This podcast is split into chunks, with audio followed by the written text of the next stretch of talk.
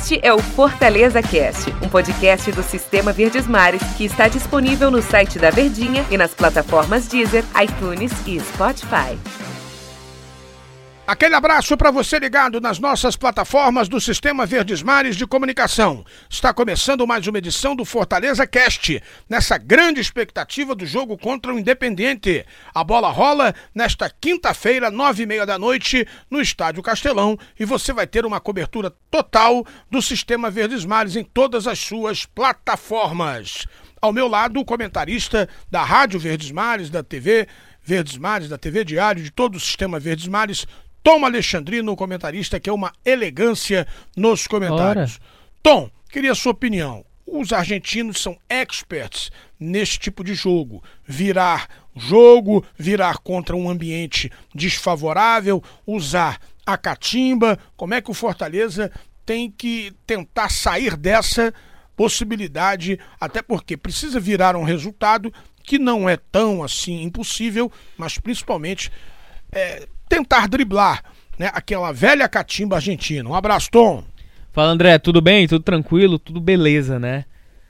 André, é, a gente já viu inúmeras, inúmeros casos de Libertadores, de própria Sul-Americana. Quantas equipes argentinas mais fracas tecnicamente venceram equipes brasileiras de muito mais qualidade, né, André? Nós tivemos inúmeros demonstrativos disso.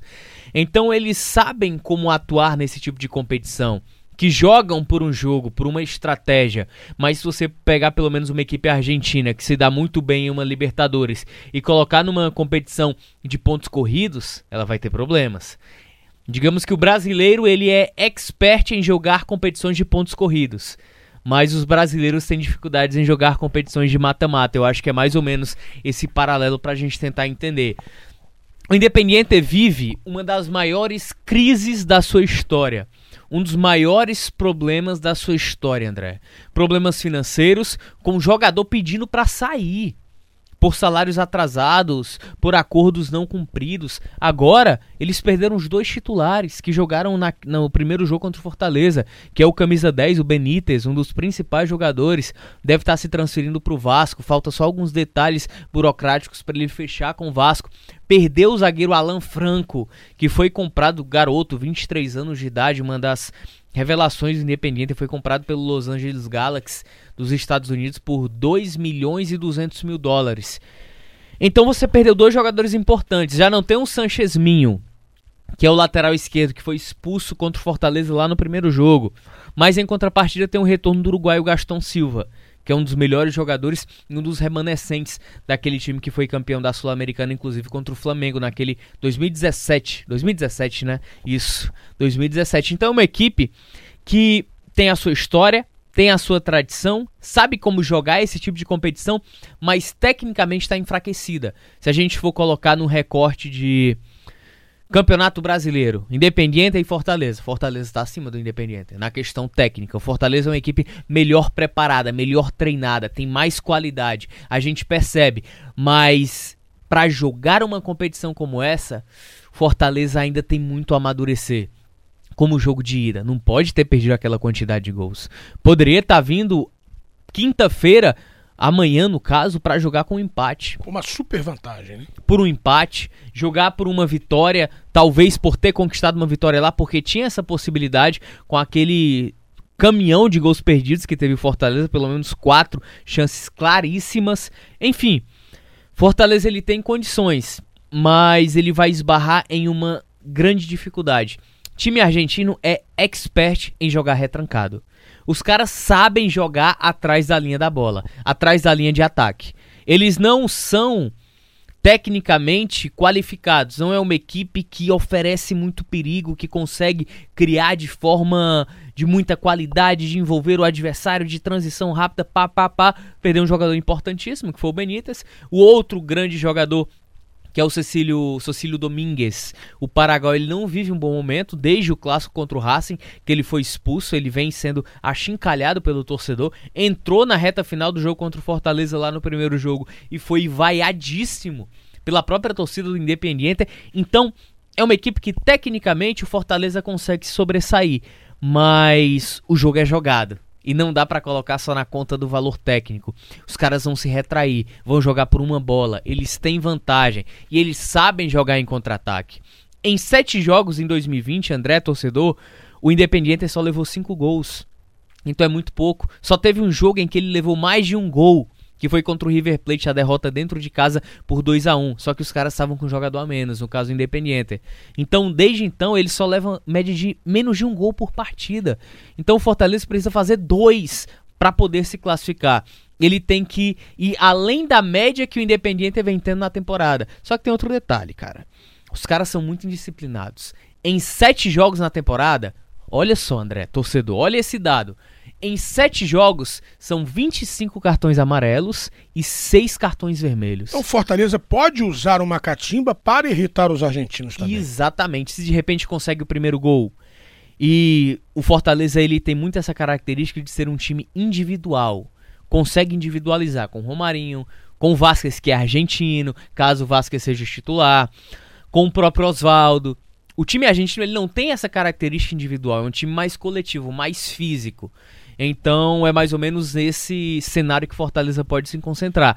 Tem pontos positivos que podem talvez desempenhar para o Fortaleza uma classificação, como também pode, pode tem outros aspectos que podem dificultar essa classificação para o Fortaleza, essa eventual classificação. Então é um jogo perigoso, é um único jogo. Fortaleza começa a partida desclassificado, precisa reverter essa desvantagem, mas enfim, é um Fortaleza que tem que furar o bloqueio dos caras, porque os caras defendem muito bem. Não à toa conseguiram um empate em 0 a 0 na La Bombonera com o Boca Juniors, que é hoje uma das principais equipes argentinas. É verdade. Agora, do, duas perguntinhas para você, dois assuntos interessantes.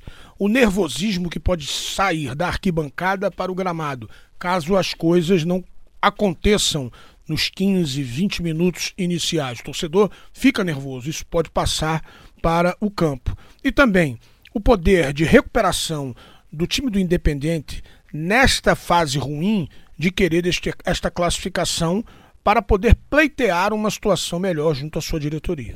Até porque, se o Independiente foi eliminado pela é, na Sul-Americana, eles não têm mais nenhuma oportunidade de jogar uma competição internacional na próxima temporada.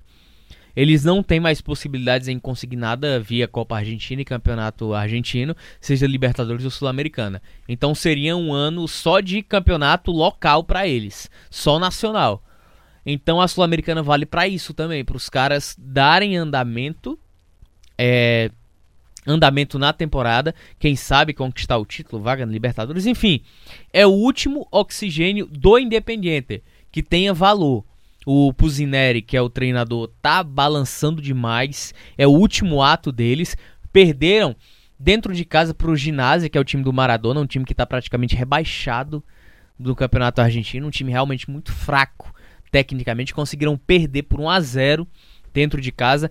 Então, é uma equipe que apresenta muitos problemas nesse aspecto. Em relação ao Fortaleza, sobre nervosismo, eu acho muito pouco provável o Fortaleza sentir porque ele não sentiu no primeiro jogo. Fortaleza jogou de forma franca contra a equipe do Independiente. Foi para cima, teve a oportunidade de fazer gols. Quando sofreu o primeiro gol, teve uma oportunidade seguida com o Romarinho, não se abateu. Enfim, eu vejo que o Fortaleza é uma equipe muito madura nesse aspecto emocional. E está em lua de mel com sua torcida. Exatamente, né? Eles entendem o que pede o Rogério Ceni, eles entendem o que quer o Rogério Ceni, eles aderem às ideias do Ceni por mais absurdas que pareçam.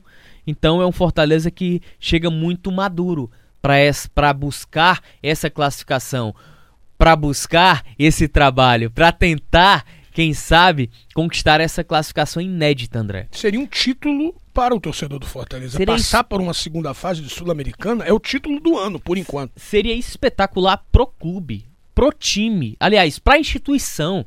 Imagina só, se o Fortaleza é eliminado pelo Independiente.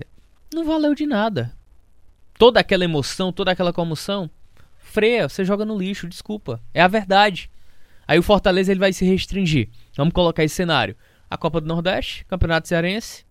Aí vai esperar o Campeonato Brasileiro para quem sabe conquistar uma outra vaga na Sul-Americana do ano que vem. Então, é extremamente importante para o Fortaleza conquistar, não tem pressão. Eu vejo dessa forma, não tem pressão. Mas se o clube quer continuar crescendo, é importante eliminar o Independiente. Se fosse uma equipe como Oriente Petroleiro da Bolívia, Sol de América do Paraguai, se Fortaleza passasse seria muito bom pro clube. The Strongest and the Beatles é... and the Rolling Stones.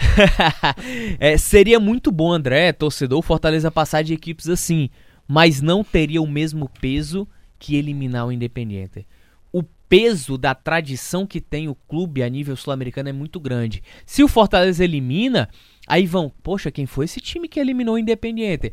Repercussão nacional. Igualaria o feito do Paysandu? Tudo bem, não se classificou, mas derrotou o Boca na Bomboneira? Não. Não porque o do Paysandu já era era Libertadores. era Libertadores, era uma fase bem mais à frente de mata-mata. Hoje o, o, feito do Paysandu é espetacular. Que na época foi importante, mas não valeu de nada porque foi eliminado no Mangueirão. Por isso que pro Fortaleza é extremamente importante, porque não é só o peso de se classificar pela primeira vez de forma inédita, é o que é quem é que o Fortaleza vai estar eliminando. Quem é o adversário? É só o Independiente de Avejaneda. Então isso já vai ter uma repercussão enorme a nível nacional e internacional se de repente Fortaleza eliminasse um só América do Paraguai. Completamente diferente. Como o Bahia deve eliminar o Nacional do Paraguai agora, que não tem relevância nenhuma. É importante financeiramente e tal, mas não tem o peso que teria com a eliminação do Independiente. Amigo Tom, forte abraço, meu querido. Até Valeu, Andrezão. Grande abraço, hein? Você curtiu mais um Fortaleza Cast aqui em nossas plataformas. A gente volta a qualquer momento e é por isso que eu digo ademã. Este é o Fortaleza Cast, um podcast do Sistema Verdes Mares que está disponível no site da Verdinha e nas plataformas Deezer, iTunes e Spotify.